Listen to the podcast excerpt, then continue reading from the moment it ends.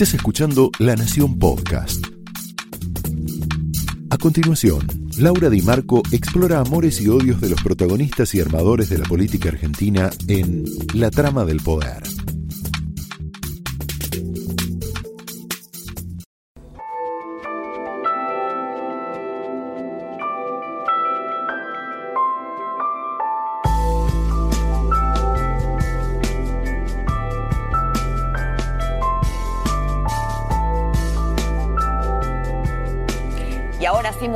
Arrancamos aquí formalmente la trama y hablábamos de la Operación Bebé.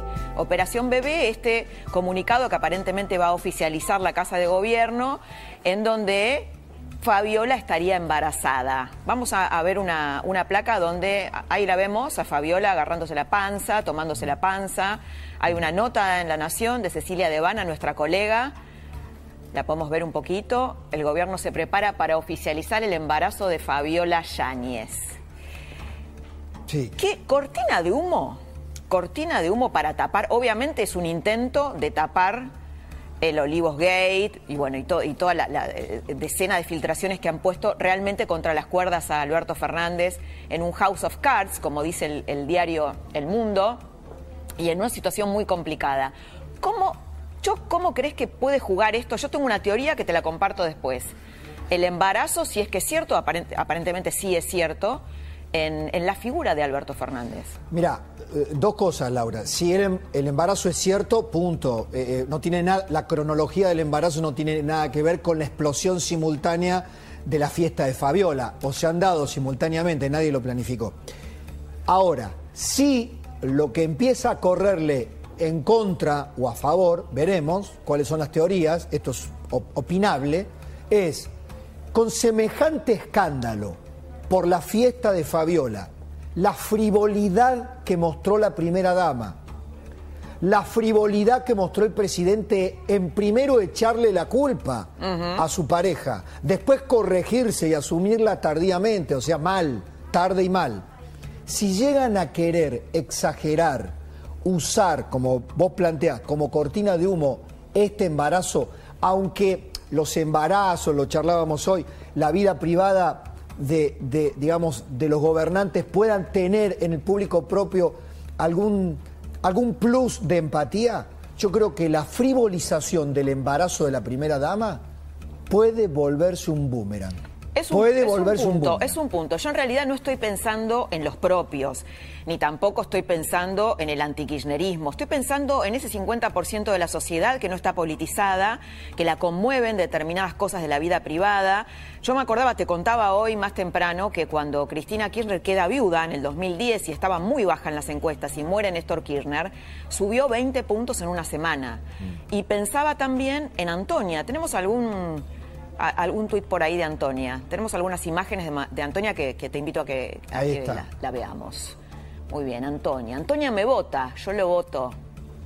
Me acuerdo una nota en La Nación que decía La vida agitada de Antonia, que fue cuando Antonia nació, y lo que Antonia le agregó a Macri y a Julián Aguada, ¿no? Como, eh, bueno, eh, dulcificando su perfil, eh, haciendo, bueno, se sabe además, los, los, estrategas de campaña saben que la familia alrededor del candidato es muy importante. Bueno, perdón, no, no quiero comparar, eh, eh, digamos, el perro Dylan y la guitarra ya este, lo, también la, la, vida con su hijo, con su propio hijo, o sea, la intimidad de, de los gobernantes, del presidente de la nación, verlo este, iba a decir en calzoncillo, en camiseta, mm. eh, tiene por ahí un atractivo, por supuesto. Y como decís vos, en el caso, según como lo utilices, ahí vienen los estrategas, los expertos, según como utilices, como coloques allí a un niño,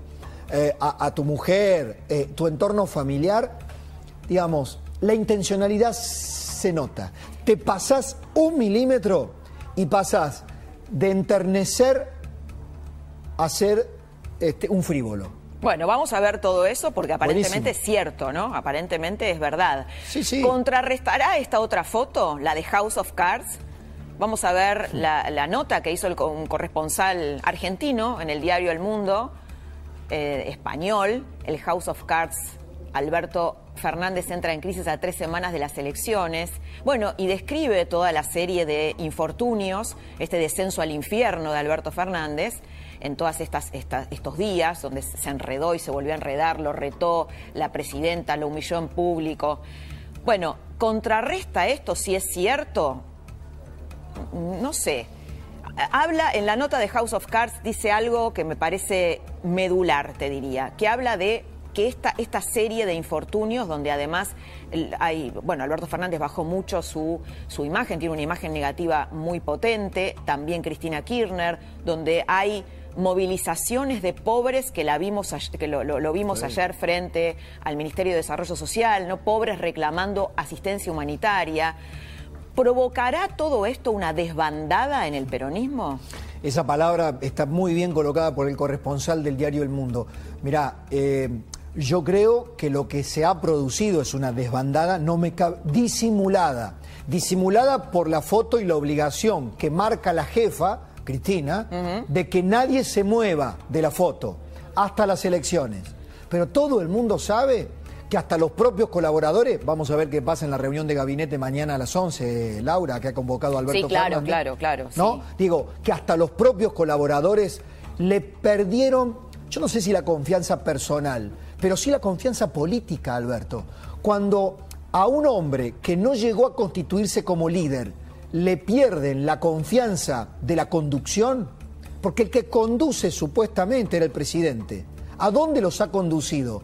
A tener que pasar papelones a Santiago Cafiero, a negar algo o a tratar de fake una fotografía que a los dos días o a las pocas horas se daba por cierta. Bueno, en esta desbandada, y, dejo la pregunta y, y, cerramos acá, ¿se podría ir, por ejemplo, Sergio Massa, como sugiere Carlos Pañi hoy en su columna? Habría que ver, ¿no? si, el voto de los descontentos, tenés varias encuestas que dicen uno de cada cinco votantes del frente, del frente de todos votaría, no, no votaría al frente de todos, o sea, perderían votantes, una importante cantidad de votantes. Bueno, ¿qué pasará con eso? Yo Rosy, muchas gracias. déjame que te diga eso nada más. Sergio Massa se auto, desde antes, desde siempre, se autopercibe como la solución, la última carta que le queda a este barco escorado. Pablo Rossi, muchas gracias. Un placer, señora. Me voy, pero por favor, nos vamos con un mano a mano, una mesa imperdible, Mario Negri y Alfredo Leuco. El presidente pide disculpas de lo que se cometió y se hizo mal, y la justicia actuará en consecuencia mm. respecto de la denuncia que existe. Esa es la realidad. La utilización política es que esté en la oposición queriendo pedir un juicio político que es una exageración, queriendo ver cómo el presidente tiene que dejar su función. El presidente ha dicho, no me van a hacer caer por un error. Hay una intencionalidad política, Luis. Señor Leuco, Alfredo Leuco, ¿cómo estás? Buenas noches, Laura. Un gustazo, un gustazo estar aquí. ¿eh? un lujazo que estés acá. Ya lo tenemos a Negri, a Mario Negri. Maravilloso. Vamos a hablar el mismo idioma y la misma Segura Mario, ¿cómo estás? Bienvenido, muy bienvenido. Bien, un gusto Alfredo, ¿cómo estás? Igualmente. Muchas gracias. Bueno, acá plantea... Alfredo, está siendo continuado con vos. ¿Está haciendo qué? ¿Alfredo? Con, continuado. Ah, sí. Estoy haciendo un programa cordobés, es verdad lo que dice Rossi, ¿no?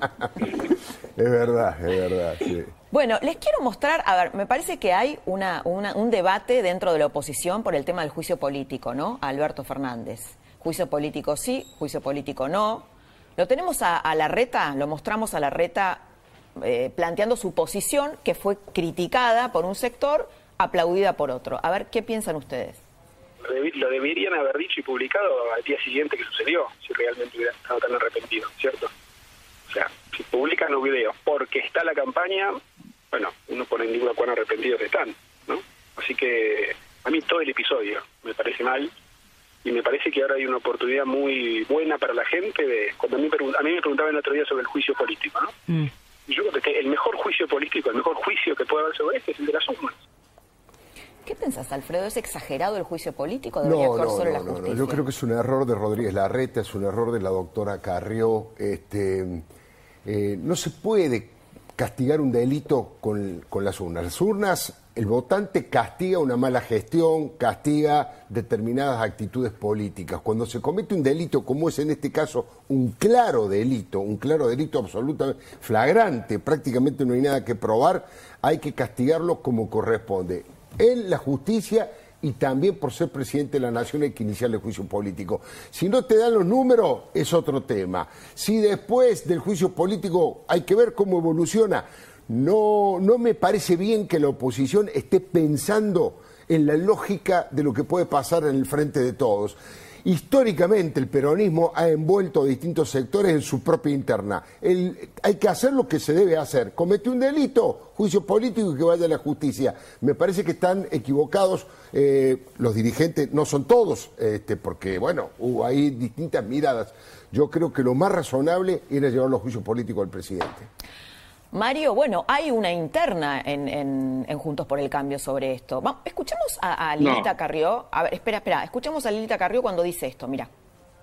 No hay que entrar en el juego de Cristina Kirchner, porque primero lo abraza y después lo voltea. En consecuencia, yo nunca vi más débil a un presidente, hay una fragilidad. Ahora yo le pregunto a la sociedad, quieren hacerle el juego a Cristina Kirchner para que se vaya Alberto Fernández y para que asuma ella como presidente en la alianza con Rusia, Venezuela y Cuba el 10 de diciembre? Te dejo plantear la pregunta. Bueno, yo soy uno de los firmantes del juicio político. lo sé, por eso. Y 15 diputados que me acompañan. Ya había presentado dos uh otros diputados. Y el año pasado también hubo dos pedidos de juicio político y nadie se conmovió ni nadie lo empujó. Yo no, no, no aliento ningún golpe palaciego. La verdad es que yo lo medité y lo pensé, porque no, no, no soy un tipo que presenta, creo que debe ser el único que he firmado. Pero la verdad que la gota rebalsó el vaso. Entonces, el dilema que yo me planteé, y respeto todas las opiniones y no quise comprometer a nadie, solo los que me acompañaron. Te digo la verdad, Alfredo, con mi año de política yo lo pensé mucho, porque además estábamos en campaña. Una semana antes, ahí en un programa, dije, no sé si estando en campaña, pero la verdad es que la gota rebalsó el vaso. Entonces, yo digo, ¿qué tengo que hacer? Pensar que si este mecanismo funciona, lo va a incomodar o lo va a sacar, o pensar que las instituciones no pueden mirar al costado. bueno, eh, pero esta, idea de que, bueno, y, pero digo, pero no es una Después viene Cristina, vendría Cristina, ¿no? Esta, esta frase de Martín Tetaz. ¿Y qué quieren que venga Cristina después? No, yo lo respeto, lo respeto a Martín y además me gusta mucho cuando habla de economía. Pero eh, hay un hay un tema que es muy muy muy sencillo una semana antes decir que Cristina es la que gobierna. A la otra semana es que no. Estamos en un presidencialismo invertido y ya lo sabemos. Este es un gobierno con una fórmula contra natura. Fue construida la llegada al poder y es el único caso en la historia argentina donde el poder no reside en uno que puso a un presidente y no es nada, o en un presidente que tiene el poder, como fue Perón, como puede haber sido otro, este es el primer caso originario donde está invertido. El poder está en el vicepresidente que colocó a un presidente. Entonces, eso ya eh, está iluminado, eso ya todo el mundo sabe. Entonces, lo que yo pregunto es esto, fíjate. Guarda con que nosotros caigamos la trampa de pelearnos por esto. Claro, ese es el tema, ¿no? No, yo, ni loco. No, pareciera que hay... no, no, pero a mí no me... Puede haber opinión, a mí no me encuentro ni en la esquina para eso, pero te quiero decir esto. Piñera, mm. el año pasado en Chile, se sacó una foto en la playa con una persona, una mujer sin tapaboca. Hubo un escándalo en las redes. ¿Saben qué hizo Piñera? Fue se autoincriminó. Fue a la justicia y le dijo, mire, yo he cometido un delito con una norma que yo dicté. Le aplicaron una sanción. Ahora, acá han ocurrido varias cosas que a mí me llevaron a esto. Primero, si no hubiera salido la foto, si nosotros no hubiéramos empezado a patalear y a decir lo que dijimos, el jefe de gabinete dijo que era un error. El error fue que se descubrió la foto. Pero el bueno, ahora, ahora Mario, perdón, hay, hay, una nueva estrategia que me gustaría charlar con Alfredo, que es eh, eh, denunciar a una amiga de, de Fabiola Yáñez. que termine. Sí, que termine con esto solo. Es muy, no, pero muy, muy breve y chiquito. Desde el momento, él es profesor de Derecho Penal. Sí, Alberto. Desde que ocurrió ese hecho, que violó esa norma, además de la inmoralidad, de, todas las consideraciones para el que estaba encerrado y él estaba con champán y dulce leche, Además de eso, ese día se violó una norma que dictó él. Eso es un delito. Ya tenía una denuncia penal presentada, ¿no es cierto? Sí. Pero además, un doble delito. Le quiero recordar una sola cosa, por supuesto, son otros países. Clinton de rodilla pedía disculpas, pero ¿saben cómo se activó el mecanismo? No fue por lo que hizo con la niña que lo enamoró, fue porque mintió. Porque mintió, sí, sí. Bueno, quiero ir, perdón Mario, te interrumpo un segundito, ir a la coartada, bueno, hay varias, ¿no? Pero una forma de salir por arriba de ese laberinto es denunciar, echarle la culpa a una de las amigas de, Fabiola, que es Estefanía Domínguez, ¿no? Una chubutense, no sé si la podemos ver por ahí y bueno, acusarla de que está, en realidad está en una confabulación con el macrismo, ¿no? Y incluso con este canal. ¿Qué, pensás de eso? ¿Qué esto puede tener éxito? Me parece vergonzoso, digno de una, de una mafia, porque supongamos que haya sido ella. Ahí estamos viendo la, la, foto y los integrantes. Supongamos que haya sido ella la que este, reveló la foto, la que entregó la foto, los videos, lo que sea. Ella fue parte de un delito por haber estado allí, pero a su vez es testigo del delito principal que, que comete el presidente de la nación y su, este, y su pareja, y Fabiola. En consecuencia, perseguir a alguien que es un testigo claro de que se comete un delito es un intento de intimidación, es una actitud de decirle a todo el mundo, es un mensaje a todo el mundo, ojo con meterse con nosotros, a el resto de los integrantes de la mesa. Por eso esta mujer está asustada, está preocupada, ha dicho ahora este, que le robaron el celular eh, se puso en manos del abogado Mauricio de Alessandro, que no es el abogado colectivo que al estilo este, los distintos sectores este, delincuentes ponen cuando son una banda, que siempre es el mismo abogado para no sí, para como los mafiosos, ¿no? Bueno, han puesto han puesto abogados de, peso histórico en el kirchnerismo, Alejandro Rúa, defensor de todos los ladrones más importantes que ¿Y vos crees que ya le robaron el celular, como dice? Eso no lo sé, es una primera excusa que uno pone, ah, me robaron el celular porque tras pero sí sé que tiene miedo, que el abogado de ella ha dicho que hay más de 30 fotografías y me parece de una bajeza, e insisto, mafiosa, tratar de intimidar a un testigo de un delito tan grave. Y hay, eh, Mario, hay más Yo comparto, comparto eso ya, comparto y digo en tu programa, hay que advertirle al gobierno que deje de amedrentar a terceras personas que pueden haber estado en la fiesta guarda porque eh, en vez de salir por arriba, cada día se meten más a lo profundo. Yo dije hace unos días, guarda cuando tire la piola. Tiraron la piola de tal magnitud que llevaron ellos ya el video. Pero lo que pasa es que además vienen mal, vienen mal calzados, sacan el video justo el día donde ahí hay champán y dulce leche y después 10.000 personas haciendo cola firmando un papelito para que le den un peso del subsidio por la pobreza que tiene la Argentina. Esa era la imagen del poder bicéfalo que tiene la Argentina. Por un lado, te ato al subsidio con lo que vos no tenés para comer, pero se ha naturalizado todo. El, peligro de esto, ¿sabes cuál es? Es que cuando la sociedad pierde la capacidad de asombro, es natural. Bueno, acá se asombró bastante, no, Mario? Acá, sí, pero fue la sociedad, una conmoción. La sociedad, sí, pero casi que nos vamos a pelear entre nosotros porque a ver qué decir quién pidió o no pidió el juicio político. Eso después voy a volver a preguntarte. Pero lo quiero incorporar a, Jaime Rosen. Cometió un delito, cometió un delito el presidente. Sí, bueno, pero no es lo mismo que responda ante la justicia que, bueno, pero eh, la reta dijo me parece mal el juicio político, ¿no? Parece dos miradas pero si pero sí son miradas, puede haber cuatro, ocho. Pero si el presidente hubiese dicho, señores, la verdad yo tuve vergüenza, la verdad que sentí dolor, no sé, soy un ser humano, me equivoqué. Ahora saltó esto. Me voy a ir a tribunales, me voy rajando a tribunales. Me autodenuncio. pero no, le mando una carta al Congreso, a la Comisión de Juicio Político. ¿Sabe qué? Le ponen una sanción. Yo le hubiera propuesto una sanción, porque yo no quiero golpe palaciego. Lo que quería es que la responsabilidad se ponga en el nivel más alto de un país que le trajeron. ¿Sabe cuál fue el sí, es todo un debate. Mario, perdón, te interrumpo. Trajo la memoria, a la memoria el dolor de hace un año y medio. Lo trajo, lo hizo presente. Sí, claro, lo actualizó. Lo quiero incorporar a Jaime Rosenberg. Jaime, ¿cómo estás? Nuestro hombre en Casa Rosada. ¿Qué tal, Laura? ¿Cómo, estás? ¿Qué información tenemos sobre Estefanía Domínguez y su abogado? Bien, en principio... Mauricio de Alessandro. Sí, un poco lo que, lo que ustedes hablan con Alfredo es así.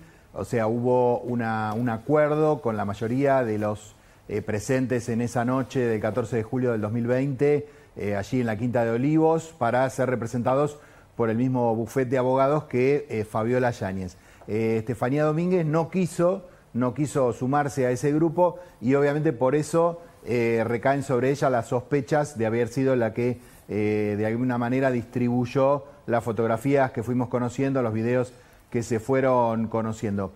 cerca de ella dicen otra historia, digamos, rechazan de alguna manera haber sido eh, eh, que ella haya sido la que, la que distribuyó, y al contrario, hablan de presiones eh, del otro lado, digamos, del, del bufete de abogados que representa a la primera dama y al resto de los invitados para que entregue las fotos o diga a quién se lo dieron. Una cuestión absolutamente imposible, te reconocen en el gobierno, porque cada uno de los que estuvo allí mandó cuatro, cinco, diez fotos a distintos familiares, amigos, con lo cual rastrear a quienes le llegaron esas fotos es eh, misión imposible. Así que eh, te diría que está en una situación complicada, mirada de reojo por los demás comensales eh, y bueno, tratando de hacer su propio camino para demostrar que ella no fue la que distribuyó, digamos, estas fotos. Me, me, decían hoy que hay gente de la cámpora que tiene más material. Sí, eso yo, yo no tengo esa información, pero de todas maneras lo conversábamos con Luis. A mí me cuesta creer que la cámpora esté empujando esto porque no encuentro cuál sería su beneficio. Después de las elecciones, si no le va bien, sí, porque se lo van a querer cargar. que le llegó material, que le llegó material y ah, que no saben si eso, va a salir o no. Eso puede ser, eso puede ser que tengan material, que ellos tienen raíces por todos lados, tienen un poderío impresionante, puede ser. No creo que la Cámpora los esté empujando a Alberto y Cristina ahora. Después de las elecciones, conversamos de nuevo, le preguntamos a Carlos Sancho, a, este, a Acevedo cómo le fue en, en, Santa Cruz, ¿no es cierto? Pero ahora no tiene sentido porque todo lo que perjudiquen a Alberto los perjudica ellos mismos en las elecciones, ¿no es cierto? ¿Hay más material, Jaime? Sí, por supuesto, o por lo menos eh, nadie lo descarta en la Casa Rosada ni en la Quinta de Olivos. Eh, obviamente eh, no hay certeza, porque si no ya hubiera trascendido, o por lo menos hubiera habido una intención eh, en relación con ese material. Pero dan por descontado que puede haber eh, seguramente y que escapa el control de lo que cualquier abogado o cualquier eh, pesquisa puede em, tratar de encontrar en el corto plazo. no nos olvidemos que pasaron 13 meses hasta que se distribuyeron estas fotografías y estos videos, con lo cual hubo suficiente tiempo como para que ese material pueda llegar a distintas usinas, a distintos lugares, a particulares eh, a organizaciones. Sí, me refiero a otros festejos, ¿no? Me comentaban de otros festejos, otro, no este, no, no material sobre esto específicamente. Claro. Bueno, eh, por lo menos desde el gobierno no dejan trascender, digamos, eh, ninguna otra fecha. Se habla del cumpleaños de Alberto Fernández anterior, mm. ¿no? pero bueno, son, son todas, o festejos de fin de año donde ya estaba permitido cierto cierto encuentro eh, y cierta, cierto tipo de reuniones, eh, determinada cantidad de reuniones, pero bueno, por el momento están centrados en reducir daños eh, en lo que hace a, esta, a esta, este festejo de cumpleaños, que bueno, tanto dolor de cabeza les, sigue trayendo, esperan cerrar esto lo antes posible. Bien, bueno, vamos a, escuchar a Cristina que habló, Cristina habló mucho esta semana, le sacó el micrófono al presidente, lo retó en público, pero también dijo esto que me gustaría charlar con Alfredo y con Mario. Yo me pregunto, los que son macristas, los que son de Cambiemos, ¿por qué son hay razones. Pueden invocar derechos, garantías, ideas, símbolos, cosas. No, ¿saben qué es? muchas veces en su gran mayoría es el odio hacia el otro, hacia el que no aceptan, hacia el que sienten diferente, al que no quieren. Y yo creo que esto debe cambiar en la República Argentina. O sea, no, no ser kirchnerista es tener odio, ¿no? Yo es tremendo, la verdad que este, y este, esto es un poco el ADN del pensamiento de Cristina Fernández de Kirchner, ¿no es cierto? Los que no están con nosotros son odiadores, los que no están con nosotros son gorilas, son golpistas. La verdad que es absolutamente discriminador porque le está diciendo a 10 millones de argentinos que no votaron a los Fernández eh, que los mueve el odio. En realidad, en la política... Es muy autoritario lo que dice. Es tremenda, es discriminador, tiene una actitud absolutamente de rechazo hacia el ciudadano común. O hay 10 millones de gorilas odiadores en la Argentina. Estaríamos perdidos si eso es así. Hay odiadores en todos los sectores políticos, pero atribuirle al que no es peronista, que no tiene valores, está absolutamente confundida, porque cualquier persona desde afuera del país que se fije lo que pasó en este país, con el tiempo que gobernó el peronismo históricamente, con el tiempo que gobernó Cristina, este, que ya lleva 14 años con estos dos de Alberto, con lo que gobernaron en Santa Cruz. Santa Cruz es una ex provincia fundida, casi no tiene actividad privada, todo el mundo depende del Estado, este, tienen colonizado todos los poderes provinciales. Pero pide más periodos de gobierno. Y quieren más periodos de gobierno. Es una cosa increíble, pero bueno, es muy importante porque esto, Cristina tiene esa virtud, dice lo que piensa y no anda engañando. Esto es lo que piensa Cristina y es un pensamiento profundamente autoritario que divide a la sociedad, ¿no?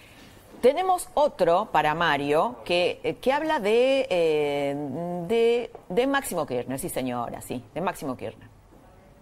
Tenemos, por ejemplo, para tratar en el Congreso de la Nación la ley de envases. Sería bueno que se exprese, cambiemos juntos o el nombre o la razón social de época que tenga a veces hay cosas que nunca llegan a la sociedad, pero hubo un momento en una sesión que Juntos por el Cambio pedía tratar en esa sesión, apartándose del reglamento, la ley de etiquetado frontal. ¿Y qué hicieron los vivarachos, los pícaros? Lo ponían para que se votara un apartamiento de reglamento durante la sesión, por el solo hecho de que nosotros nos opusiéramos y después la operación de prensa consiguiente. Bueno, los vivarachos, Mario. ¿Sos vivaracho? Eh, quiero decirte, no me quiero entretener con la ley porque es una ley muy no, no, no, necesaria, pero te quiero decir esto. Tiene, tiene dictámenes esa ley. Y hay cuatro dictámenes. Y hay fuerza política, diputados distintos. Pero no, lo que quiero los vivarachos y los, que no son macri, los que son macristas tienen odio. No, no, tienen odio. No, pero no, pero en todo caso Máximo eh, Máximo tiene que llegar a Cristina, ¿no? Acá lo terrible es que vive una Cristina en estado puro. Una Cristina en estado puro en términos de que el dolor de los que murieron es poco al lado del resentimiento. Una Cristina en estado puro, que me llamó la atención, que cree que los que depositaron la piedra fue por odio, porque no le Eso llevaron lo dijo Ricardo Foster, ¿no? El asesor de Alberto Fernández, sí. Claro, porque no le llevaron una escarapela a ella al otro día, ¿no es cierto? Una Cristina en estado puro, pero que es peligroso, como dijo Alfredo, eh, no para tener miedo, pero vos sabés lo que animarte. Yo no he escuchado a un dirigente político, ni por más reaccionario que sea, que disimulan, que quiera ser dueño de pensamiento único y que no reconozca el pensamiento plural. En está negando la democracia, ¿no? Está negando la Pero está negando la, está negando la esencia de los liberales, de los conservadores, de los radicales, del propio peronismo, porque como el kirchnerismo se considera una etapa superior del peronismo, ¿no? Desde hace muchos años. Pero yo creo que es, a ver, están sometiendo a la Argentina en simultáneo en una licuadora, si la oposición no actúa con inteligencia, a una mezcla donde hay inmoralidades, donde hay eh, golpes a la moral como lo que sucede en Olivos, donde en el medio quieren discutir ideología, donde en el medio de eso te dicen quién es el dueño de la verdad y donde convierten la mentira en verdad. Pero eso es insostenible. Al país lo han mandado a las catacumbas, a la Argentina, le han apagado las bueno, luces. cómo porque es la forma en que pueden gobernar sin que los vean. Mario, eh, te quiero mostrar un tape de Alberto Fernández donde se mete en la interna de Juntos y lo hace de esta manera. Pobre Ninguno de los que está acá tiene vergüenza de lo que somos. Yo veo a otros candidatos de la provincia de Buenos Aires que empiezan su campaña diciendo yo no estuve en el gobierno de Macri, ¿eh? Qué impactante, ¿eh? Se refiere a Manes, se refiere a Manes, pero no fue el único que habló de Manes. Mira, también habló Patricia Bullrich. Que un candidato diga yo no pertenecía al gobierno, pero soy de Cambiemos. Bueno, es lícito que lo diga. Sí, lícito, sí. Políticamente, digo, conveniente o no, estamos hablando de olfatear eso Lo va a evaluar la gente, lo va a eh. evaluar la gente. Porque yo creo que aquel que niega su pasado digamos, el pasado de la coalición en la que está, no le va bien. Digamos, mírenlo a Alberto Fernández, ah. ¿no? Entonces, ahora, yo tuve... es paradójico que Alberto Fernández señale a Manes como negador. Exactamente. Bueno, tema Manes, ¿no? es, yo creo. Es piantavotos. Es piantavotos decir que estuvo con Macri. Vos sos una persona que yo respeto y muy inteligente. Y, y no, vos no podés seguirlo Alberto Fernández. No, pero la que habló fue Bullrich. No, pero yo, no, yo me no, dijo ella y con razón y yo comparto. ¿Qué tiene que ver? Si él no ha negado, él no fue parte del gobierno, no fue parte del gobierno. No, está bien, pero después dijo, los que niegan, así les va a los que niegan. No, a los que niegan habrá negado a alguien el gobierno. Yo no, yo aguanté los trapos, las buenas y en las malas. Yo nunca me moví de la foto, ¿eh? ni me cambié de auto. El mío es rojo y blanco, desteñido a veces y con chapa y pintura nueva en otras pero es una cuestión de valores. Respeto a lo que piensan distinto. Pero te quiero decir esto. Pero por eso, Mario, está bien que él se Cristina, despegue no, El, el, dato, el dato Pero contestame esto que te pregunto. ¿Está bien que él se despegue? nada, no te voy a contestar. Es amigo mío, Facundo Mani. Ya sé, Y me parece bien que haya venido a la política. Me parece bien. ¿Y que se despegue de Macri? Todos los días. ¿Que se despegue de Macri? ¿Te parece bien? Y si yo no sé si estuvo pegado, yo no, yo no ando con una lupa. Yo respondo por mí. Ya tengo una edad suficiente grande. Pero te quiero decir esto. Acá lo importante es lo de Cristina. Es brillante. La, Cristina buscó al verdugo de su gobierno de candidato de su gobierno. ¿Quién podía indultar si no era capaz de cambiar su propia opinión? Buscó de presidente a alguien que tenía una personalidad de una debilidad de tanta magnitud que fuese capaz de ir contra sus propias palabras, contra su propia condena.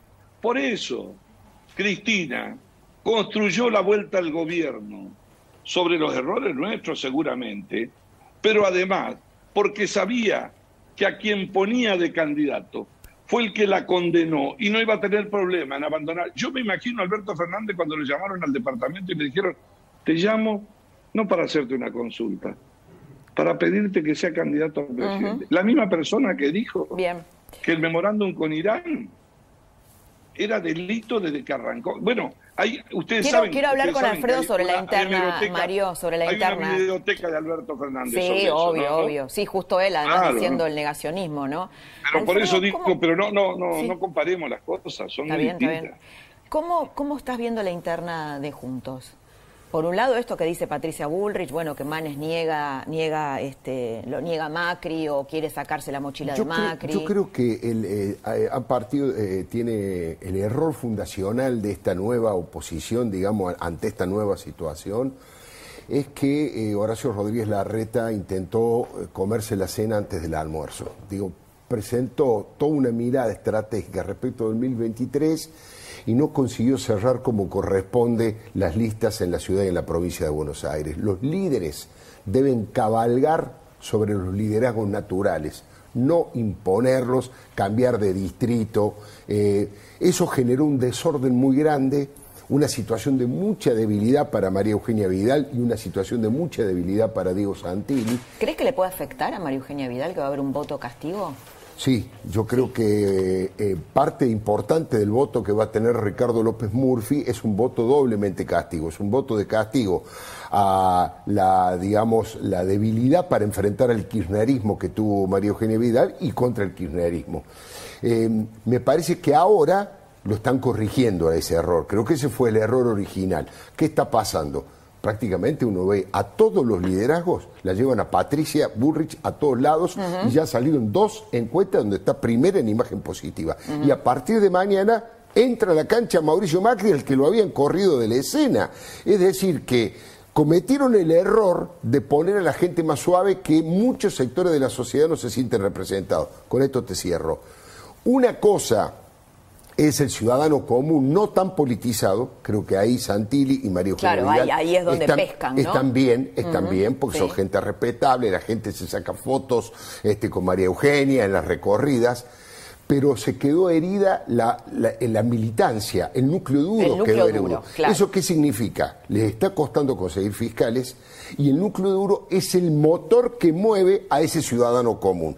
Ahora lo están tratando de solucionar y tal vez lo logren este, con la presencia fuerte de lo que ellos llamaban en una época los halcones o son demasiado duros, Patricia Burrich, este, Mauricio Macri, entre otros, que ya están incorporados casi como principales figuras a la campaña. Sí, que los habían corrido. Una pregunta para cerrar, a ver si se animan el, el challenge, el, el, desafío. Cortita la respuesta. ¿La foto, todo el escándalo del Olivos Gate, va a impactar en las pasos o se va a diluir? Mario y primero, Alfredo. yo, te lo hago muy cortito, muy cortito. En los sectores, en los sectores este, medios, en los sectores medios que se dejaron seducir por el discurso mentiroso de un Alberto moderado, tal vez influya. Ese es un porcentaje relativo, chicos, es el porcentaje que se sumó al kirchnerismo. En el kirchnerismo duro no creo que influya. Bien, Mario. No, en el kirchnerismo duro, en el fanatismo, van a decir que ahí no, en Olivo no hubo ninguna fiesta, sino que había un velorio. Y en la demás gente lo que hay es eh, lo no. En los no politizados. provincia. No, pero eh, recorro toda la provincia. Es el estupor. Se perdió la capacidad de asombro. En la Argentina puede pasar cualquier cosa. influye en el voto? Es lo más peligroso para la democracia. ¿Eh? ¿Influye en el voto o no? Vamos a ver, quedan 20 días, las paso, 15 días, recién la gente está entrando a esto. Vos sabés que todavía no saben qué se ponen de segunda dosis, una vecina le pregunta a la otra, ¿Con, qué te pone? ¿Con AstraZeneca? No, me dijo el otro en el almacén que me ponga la otra. Eso vive la Argentina. Y en el medio de eso los piqueteros, los papelitos.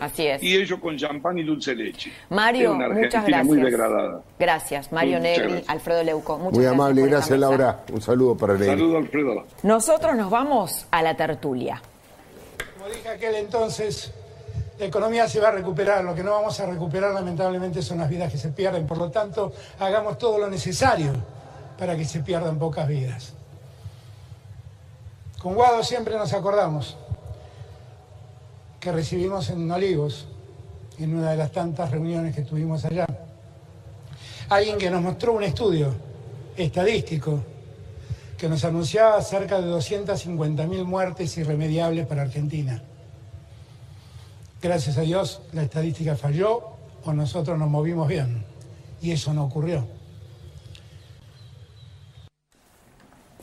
Bueno, acá estamos en nuestra tertulia. Muy bienvenido Franco Rinaldi, señor Jaime Rosenberg, con mucha data hoy, ¿eh? con toda la data, el profe Osona, un lujo de, de esta mesa, y Lucas Romero, que tiene unas encuestas espectaculares. Empezamos la tertulia que es verdadera Bodega Los Haroldos presenta un vino que te hará, te viajar a, través de los cinco sentidos. Los Haroldos Estate, sin duda, más de lo que esperás. Mira.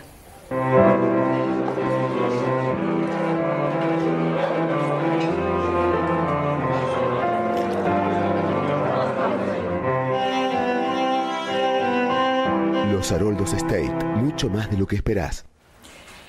Lucas Romero es un consultor cada vez más importante, con, influencia en la agenda pública, que hizo una encuesta, diversas encuestas, fue el primero en medir el impacto del Olivos Gate en la sociedad, cuántos votos, si se perderían votos o no, dónde pega, él dice que pega más en los desencantados, pero hay una encuesta que me interesa mucho, que es la crisis de liderazgo de Alberto Fernández, en su propia base, en el kirchnerismo. ¿Lo puedes explicar, Lucas? ¿Tenemos alguna placa para, para explicarlo? Sí, creo que, digamos, en la superficie estamos viendo... Este Mira, ahí estamos viendo las palabras, ¿no? Las palabras que la gente siente frente al Olivos Gate. Bronca, asco. Teníamos previsto este fin de semana que pasó nuestro estudio nacional de agosto y cuando preparábamos el cuestionario nos aparece la foto, así que tuvimos que incluir eh, preguntas y eh, nos interesó preguntarle a la gente cómo evaluaba este, esta situación. Le, hicimos una pregunta abierta, con qué palabra definiría el sentimiento que le generó ver la foto. Bueno, allí tienen la nube de palabra, bronca, indignación y asco, son las tres palabras más mencionadas. Claramente es un episodio que impacta profundamente en, lo emocional, ¿no? Le, le, preguntamos también a la gente cómo calificaría la gravedad del hecho. Sí.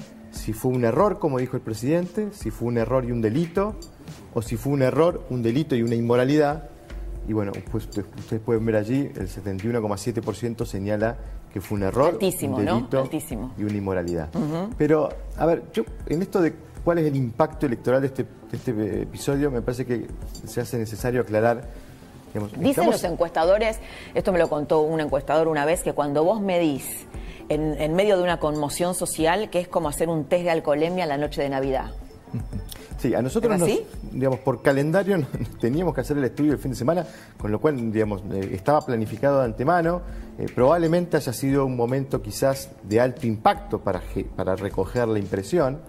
Eh, ahora, yo digo, me parece que hay que entender que el 60, 65, quizás el 70% del electorado ya está definido. Digamos, tiene una orientación respecto. Tiene una orientación respecto hacia dónde va a ir. ¿no? Nosotros venimos preguntando desde hace ya mucho tiempo si está inclinado a votar por el oficialismo o por la oposición. Son números que se vienen, eh, vienen manteniendo cierta estabilidad. Este tipo de episodios impacta sobre lo que los estrategas electorales reconocen como el voto disponible.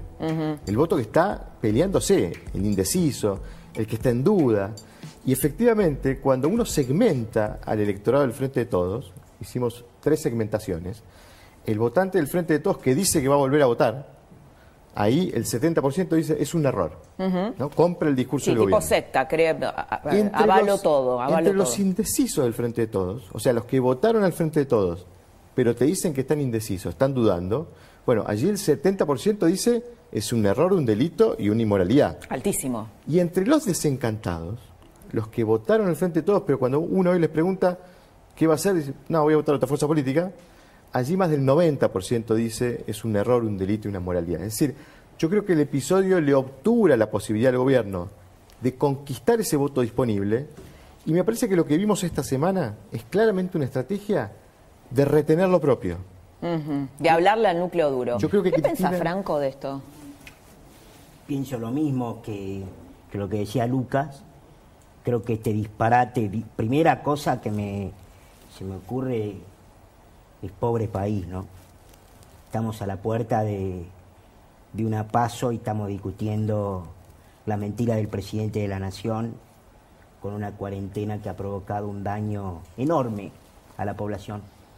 No se me ocurre a mí como, la elección de medio término, que siempre para, para todo régimen presidencialista un referéndum de la gestión, no se me ocurre con la crisis económica profunda que ha generado el gobierno con su cuarentena, la cantidad de muertes evitables con la, con, por no haber comprado las vacunas disponibles, de primerísima calidad además. ¿Pero crees que eso va, esa, esa, esa emocionalidad, va a impactar en el voto? Absolutamente. Yo creo que obviamente va a depender mucho de que haga la oposición. Yo veo cambios sustanciales en las últimas horas, incluso de la lista con la cual nosotros competimos, en un giro de María Eugenia Vidal, para prácticamente ahora avalar el juicio político. Yo creo que la oposición no puede ser gobierno. Vos decís que María Eugenia Vidal cambió su posición yo he visto algunos candidatos, hacia el juicio absolutamente. Yo he visto algunos candidatos extremando cierta responsabilidad política poniéndose la camiseta de que ya son gobierno. Muchachos, no son gobierno, son oposición. La oposición tiene que ser implacable con, el, con la aplicación de la ley. Y esto que, decía Alfredo recién, o yo le preguntaba, si el voto castigo a María Eugenia Vidal porque se cambió de distrito, bueno, tal vez porque es paloma, no es lo suficientemente dura, ¿puede canalizarse hacia la lista de ustedes? Yo creo que sí, pero sobre todo creo que lo que hay es una en, nuestra lista, en la lista que encabeza Ricardo López Murphy, lo que hay es una visión muy clara de qué tipo de Argentina queremos. Una Argentina en donde el Congreso sea lo que pensó alguna vez, perdón por mi deformación profesional de politólogo, lo que pensó alguna vez eh, Alexis de Tocqueville en la democracia en América, un poder que controla el poder. Si el Congreso se convierte en una escribanía del, del Poder Ejecutivo Nacional, estamos en un gran problema. No hay ninguna duda del electorado que represente en ese sentido Ricardo y que representa nuestra lista. Una lista que quiere ponerle un freno al Ejecutivo, evitar el quórum propio.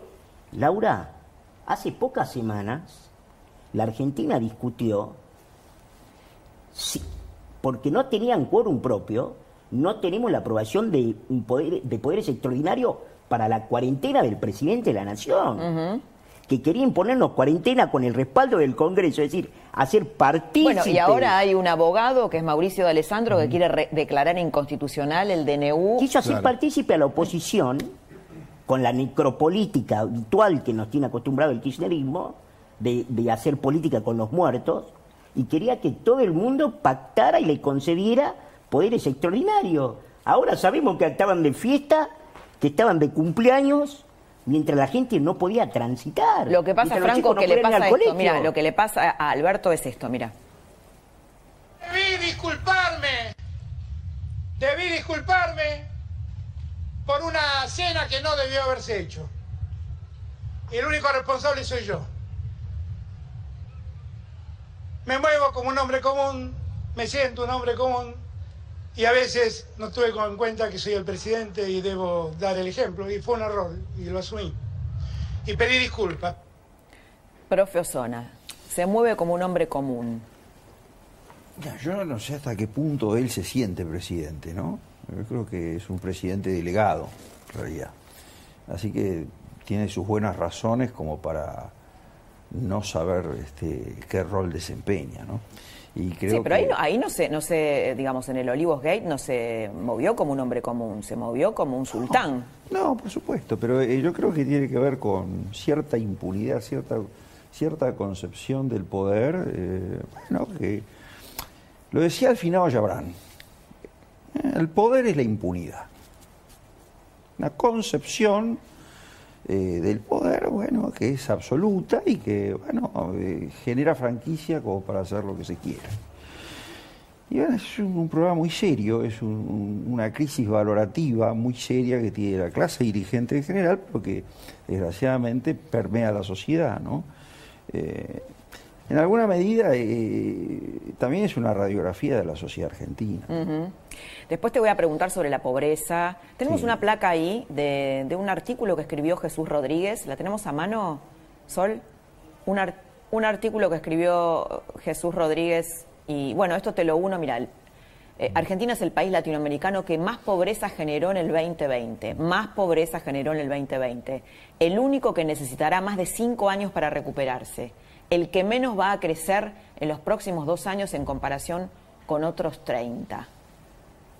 ¿Cómo se sale de esto y qué influencia puede tener esto en las elecciones? Mira, estamos pensando que recién vamos a volver al 2019 en el 2026. Es el país que más ha caído de toda la región. Es verdaderamente una catástrofe. Ahora, ¿Qué eh, perdón, ¿qué peso tiene esto? ¿Qué peso crees que tiene esto, Lucas? ¿En lo electoral? sí, en lo electoral. Bueno, mucho. De hecho, el principal mandato electoral recogido por Alberto Fernández en las urnas fue el de poner en marcha la economía, mejorar la calidad de vida, mejorar los ingresos de los ciudadanos, bajar la pobreza. Digo, el mandato económico sigue siendo el principal mandato que tiene que dar, tiene que, tiene que atender el gobierno. Y creo que, eh, fíjate qué curioso, porque el episodio del Olivos Gate me parece que es muy nocivo para el gobierno porque le pega la estrategia electoral que tenía el gobierno pergeniada para explicar por qué no había cumplido el mandato económico. ¿Cuál era el argumento? La pandemia. Claro. Ahora, el problema es que salir a poner la pandemia cuando el presidente en medio de la cuarentena festejaba el cumpleaños de la primera dama, y es incómodo. Por eso digo, me parece que es un episodio muy nocivo incluso para la estrategia electoral del Ahora, hay una opera pareciera una operación política en marcha que es la del embarazo, de más allá de que, bueno, parece que es cierto que está embarazada, el embarazo de Fabiola. ¿Qué novedades tenés de eso, Jaime? No, bueno, eh, Laura, eh, desde el gobierno eh, lo que dicen es digamos, no podés confirmar ni desmentir, digamos, dejan correr eh, la idea de un supuesto embarazo de Fabiola que, bueno... Recién alguien importante me lo confirmó, ¿eh? Como decís vos, nuestra colega Cecilia Devana dio la, el anticipo de que se daría el anuncio entre mañana y pasado, con lo cual, bueno, eh, coincido con lo que dijo Pablo Rossi, o sea, no tiene nada que ver con el, con el afer eh, de las fotos. Coincide y bueno, y puede ser utilizado en favor eh, de cierta mirada más complaciente de una parte de la sociedad hacia la pareja gobernante, ¿no? Pero, pero bueno, eh, veremos si se confirma primero y si se confirma, bueno, de qué manera utiliza el gobierno esto como para edulcorar un poco toda una semana muy mala, con muy mala imagen, eh, con el presidente, con la primera dama, con quien los funcionarios que dieron la cara por él y que bueno, después fueron desautorizados. ¿no? Bien. Eh, hacemos una pausa cortita, pero antes, le, después le quiero, quiero plantear el tema de la efervescencia de los jóvenes con los liberales. Con los liberales, López Murphy, Milei, ¿qué piensa Franco Rinaldi de Milei? Vamos y volvemos.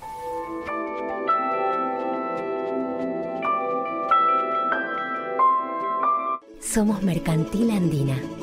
Nos proyectamos hacia el futuro en un mundo que se transforma.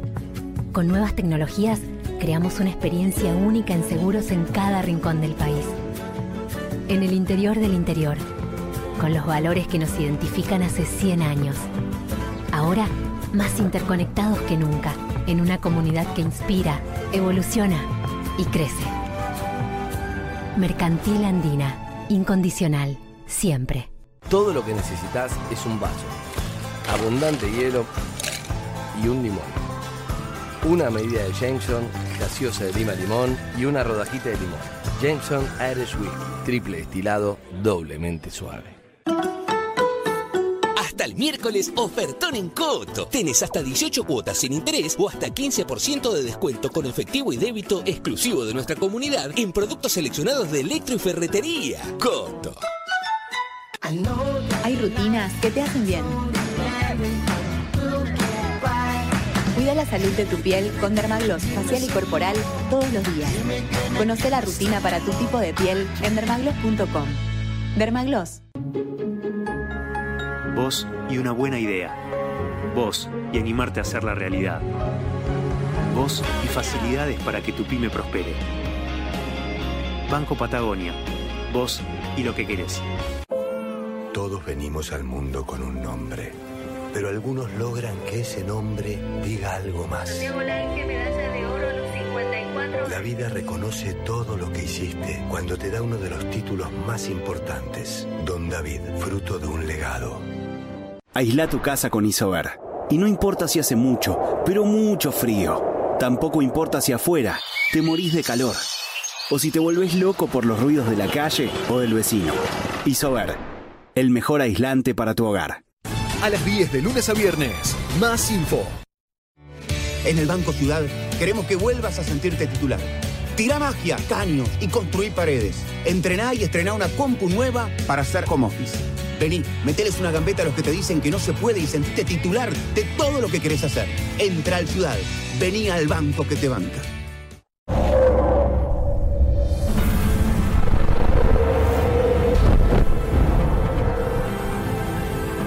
Regresar significa revivir todo como si fuera la primera vez. La vida estará llena de posibilidades nuevamente. Eso es lo que sentí y eso es lo que sentirás. Soy el astronauta Dani Olivas y sé lo que se siente el estar aislado del mundo.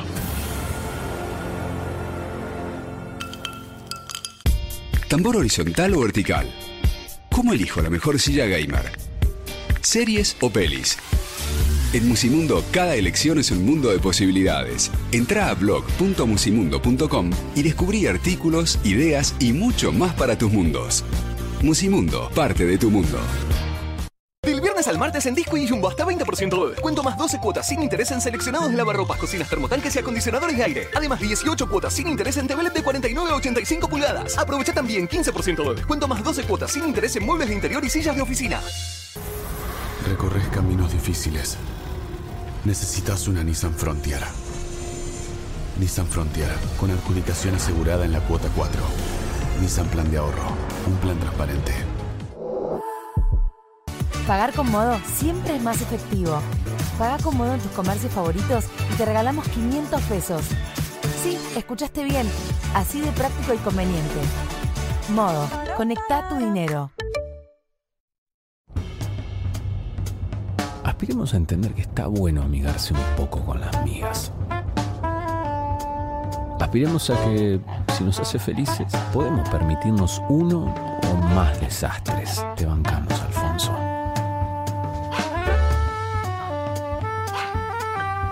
Aspiremos a recordar que cuando algo nos incomoda, a veces lo mejor es dejarse llevar. Pero sobre todo, aspiremos a cuidar de nuestras cosas sin dejar de disfrutarlas. Atma, aspiremos a más. En el Banco Ciudad queremos que vuelvas a sentirte titular, porque acá se banca el equipo. 5, 11, 15, los que sean. Entra a un banco que juega con dinámica y tira transferencias en cualquier momento del partido. Vení, meteles una gambeta a los que te dicen que no se puede y sentite titular de todo lo que querés hacer. Entra al Ciudad, vení al banco que te banca.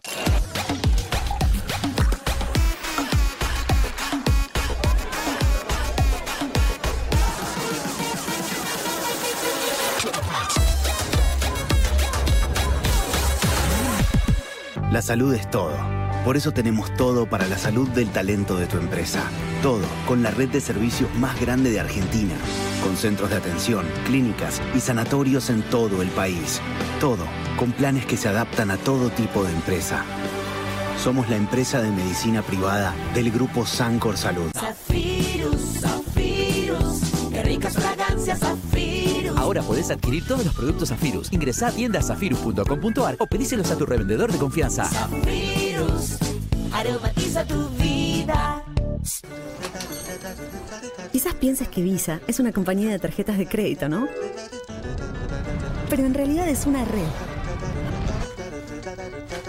Conectando prácticamente a todos. Con todos. Puede abrir tus ojos como una taza de café y hacerte cambiar de opinión sobre lo que hace que un negocio sea un negocio.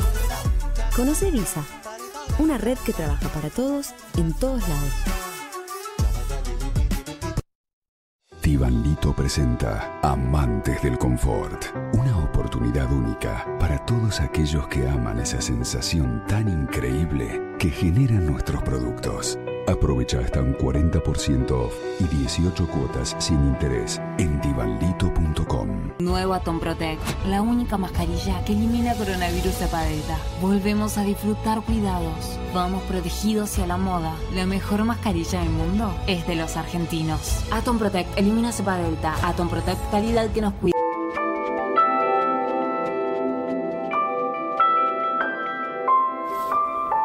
Bueno, volvemos aquí a la tertulia y quedaba el tema de los liberales, Franco, de los liberales. Yo lo, que noto y lo que se ve en las encuestas, corregime vos Lucas si es así, que hay una especie de, eh, no sé, de preferencia de los jóvenes, de furor con los liberales, ¿no? Antes era la cámpora, pero ahora la cámpora se volvió el statu quo y los jóvenes están con los liberales. Creo que eso tiene una explicación probablemente sociológica y politológica eh, que tiene que ver con, con, que el gobierno encerró a los pibes. Uh -huh. Y entonces ese núcleo duro que tenían de, lo, de los jóvenes, que está en su esencia la rebeldía, la desobediencia, el ejercicio de la libertad, se ha visto perdido por un gobierno que los encerró, que además los encerró inútilmente, como bien vemos ahora. Con lo cual yo creo que eso, sumado a lo que decía recién, lo que comentábamos recién en el bloque anterior, respecto del fracaso económico del gobierno que ha generado millones de nuevos pobres, miles de nuevos, cientos de miles de nuevos desocupados, decenas de miles de nuevas empresas que emplean jóvenes que tuvieron que cerrar. Pensé el sector gastronómico, ¿cuántos jóvenes emplea? ¿De ¿Cuántos, qué pensás, ¿Cuántos jóvenes perdieron Franco? el trabajo? ¿Qué pensás de Milei? Me parece una voz muy lúcida y muy interesante. Pero cuando dice son lo mismo juntos por el cambio y el kirchnerismo. Bueno, ahí me parece que es el cuando, cuando Javier se radicaliza y empieza a decir una serie de disparates. Es, hay, hay una cosa que es compleja, ¿no? Que es, hay, existe el trotskismo habitual que conocemos, que es el trotskismo de izquierda, y hay un trotskismo de derecha que a veces encarna un poco Javier. Cuando Javier empieza con los disparates. ¿Javier es trotskista de derecha? Bueno, a veces encarna un poco esa visión, ¿no? De ese núcleo Cuanto peor, minoritario, mejor, de- sí. de, minorías, ¿no? De, de muy intenso, pero de mucha minoría, que lo condena a, a no poder gobernar, a no poder ser partícipe de, de, digamos, alguien que yo, vos pensás que la gente quiere que incendiar el Banco Central? No, ¿O no, yo no, pero no sé. Estado? Pero ¿por qué los jóvenes se, se entusiasman con ese discurso, Javier? No, a ver, voy a- en un contexto, y voy a decir algo, que a- Javier, a, Lucas, voy a perdón. decir algo que a lo mejor a Franco le, le- le va- a caer bien. En un contexto de desencanto con la política, el peor defecto de ser político, el mejor activo es no ser político, no tener prontuario, digamos, como político. Y creo que tanto eh, Javier Milei como José Luis Esper son figuras que no tienen antecedentes. Y eso les da un lugar desde donde cuestionar con mucha firmeza a una clase dirigente que no le ha dado respuestas a la gente y los jóvenes que suelen reclamar respuestas más revolucionarias contra el status quo, bueno, sienten una simpatía muy fuerte con ese tipo de discursos. Por eso digo, yo creo que esta es una elección en donde se va a valorar mucho esto de, eh, de, digamos, las nuevas figuras que se sumergen a la política tratando de renovar una clase dirigente que no ha dado respuestas. La Argentina tiene problemas que se han venido profundizando en los últimos 10 años y como lo dice Cristina, incluye a todos. Perdón, cuando, cuando el, cuando el, Estamos cerrando, chicos, Cuando el cortito. sistema o cuando los gobiernos no dan respuestas, o dan respuestas que son insatisfactorias o que son un fracaso, siempre crecen las posiciones antisistema. ¿no? Ujú. Bueno, muchas gracias a todos, profe Osona, Lucas Romero, señor Jaime Rosenberg, hoy, hoy hizo un aporte importante. Le preguntaría un montón de cosas más. lo charlamos Franco, después. un placer, un placer tenerte. Muchas gracias, Nosotros Laura. nos reencontramos el próximo jueves a las 23 aquí en La Trama para seguir pensando en la Argentina, en La Nación Más. Que tengan una muy buena semana. Chao.